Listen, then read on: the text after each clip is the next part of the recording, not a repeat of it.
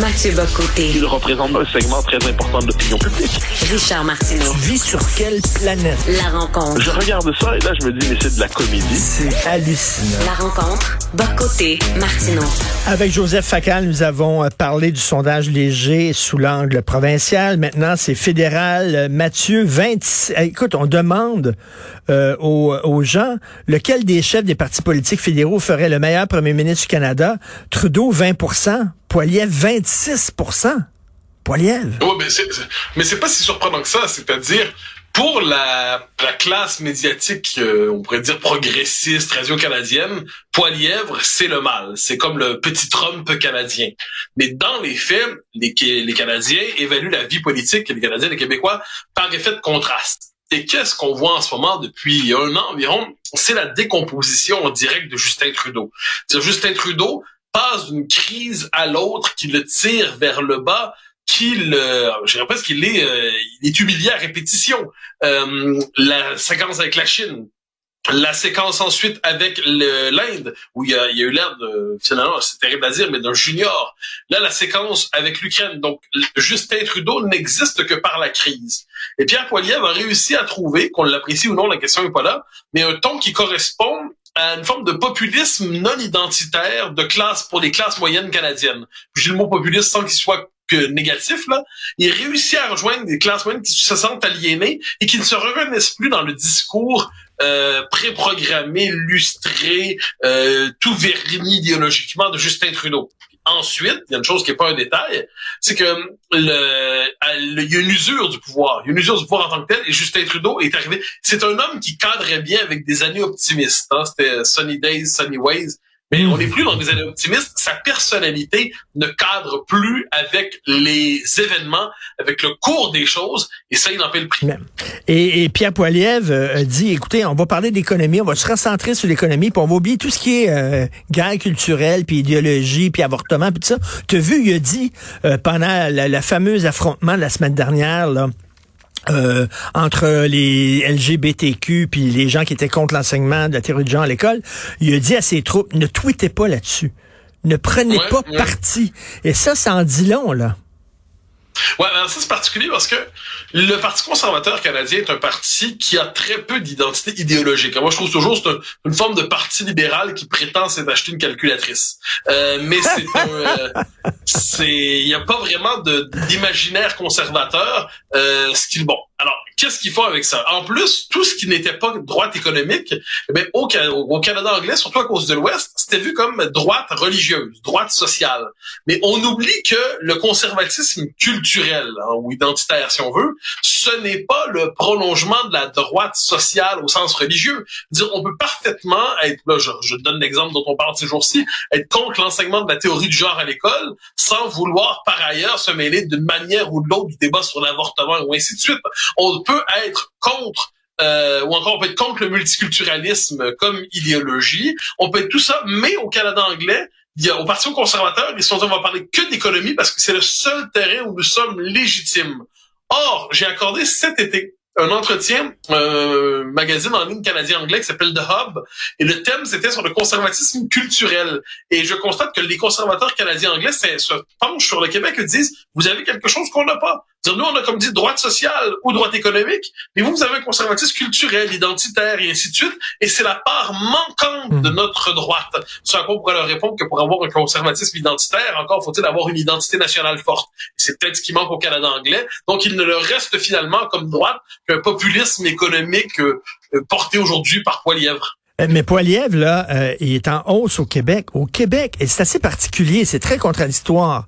Euh, Erin O'Toole, qui parlait de l'importance de protéger le français, puis qui parlait des dossiers identitaires, puis qui parlait presque de constitution quasiment là. Euh, et, et, lui, il performait pas, alors que Poiliev, qui promet rien de particulier aux Québécois, qui traite pas les Québécois comme des gens différents des autres, lui, lui performe. Qu'est-ce que ça dit sur les Québécois, ça? Moi, je trouve que l'explication est assez simple. C'est-à-dire que autour, personne n'a jamais imaginé qu'il pouvait battre Trudeau. Ça, je pense qu'il y avait cette idée, il ne pouvait pas gagner et c'est Trudeau qui allait gagner. Dès lors, les gens étaient pas motivés à aller voter pour le... C'était comme c'était réglé, on pouvait voter pour le, le, Parti libéral semblait assuré. Là, Poiliev, il y a une espèce d'élan médiatique de petites, euh, petits frémissements autour de lui. Et ce frémissement médiatique fait en sorte que les gens révisent leur allégeance partisane, puis se disent, ben, s'il peut gagner, ben, on va peut-être voter pour lui. Et ça, je pense que ça explique beaucoup ça. C'est la, le réflexe en politique qui consiste à voter pour le gagnant. Le fait que l'usure du pouvoir est plus forte que jamais aujourd'hui. La question, c'est de voir, et là, c'est toujours la situation québécoise qui est complexe, c'est au Québec, quelle est la meilleure manière de battre les libéraux? Ce qu'on oublie souvent, c'est que la meilleure manière de battre les libéraux au Québec, c'est pas de voter conservateur, sauf dans la région de Québec où le Parti conservateur est fort. C'est généralement de voter pour le Bloc québécois qui est le seul qui est capable généralement de battre les libéraux à la grandeur du pays euh, du, Québec. Mais là, les conservateurs disent un instant, on est capable de le battre et pas seulement à Québec. Le rêve des conservateurs, c'est de sortir du ghetto électoral de la capitale nationale et de s'étendre ailleurs. Donc la vraie bataille, là, il faut comprendre, c'est que les conservateurs et le bloc vont se partager le même vote en bonne partie. Là, le Bloc va devoir se rappeler lui-même que son électorat est plus conservateur qu'il ne le pense. Le Bloc oublie souvent que son électorat n'est pas qu'un électorat progressiste. Euh, si on peut dire que c'est l'héritage des années du CEP, euh, un homme par ailleurs de qualité, la question n'est pas là, mais du CEP avait pris un parti qui était national et un peu conservateur, à tout le monde une coalition, celui de Bouchard, encore un peu celui de Michel Gauthier, mm. Puis il l'avait vraiment marqué par la culture CSN et ainsi de suite. Et puis c'est toutes les années du nationalisme civique et progressiste et tout le tralala. Et là, le bloc aujourd'hui ensuite a repris un côté, a repris conscience du fait qu'il y a des électeurs plus conservateurs chez lui, et il va devoir leur parler. Il va devoir leur parler à ces électeurs-là, et ça, c'est la prochaine étape probablement pour François Blanchet. C'est très, très juste. Écoute, concernant la dégringolade de Trudeau, euh, il y a des gens qui pourraient dire, ah, il était bon, mais il est plus bon, Trudeau, là. il est plus bon, il est fatigué de ça. Il y a des gens qui disent, il a jamais été bon. Mais au début, au début, on le voyait pas parce que c'était un vent d'air frais. Euh, il y avait Trump qui était là, Trudeau est arrivé, puis il était drôle, puis avec ses bon, euh, ses, ses accoutrements, puis ses petites chaussettes, puis tout ça. Mais il a, il a jamais été bon. Finalement, on voit qui est le vrai Trudeau aujourd'hui. J'imagine c'est ce que tu penses. J'en suis absolument convaincu. Je l'ai toujours trouvé nul, archi nul.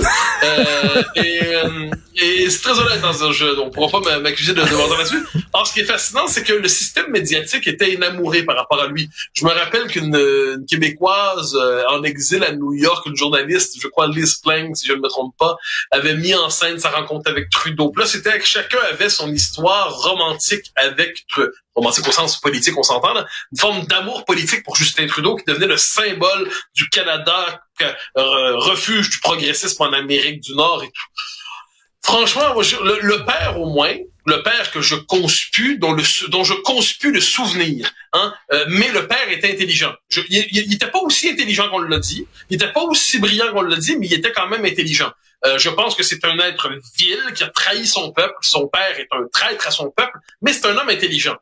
Dans le cas de Justin Trudeau, je ne lui reconnais pas la même vertu. Euh, j'ai l'impression que c'est c'est plus la figure du cancre que du surdoué. Et c'est un cancre propulsé à la tête du pays à cause d'un nom de famille et de circonstances. Hein. Tu connais la formule dans les bronzés, si je ne me trompe pas, c'est ça peut toujours réussir sur un malentendu. Eh bien, Justin Trudeau a, été, a réussi à passer sur un malentendu et le malentendu se dissipe aujourd'hui. Et il a réussi à conclure mais il a réussi à conclure. mais il se trouve qu'aujourd'hui, le charme, c'est comme dans la boîte de nuit, la musique se défait et on constate que le prince n'était finalement pas le prince désiré. Bonne journée. À demain, Mathieu. Salut.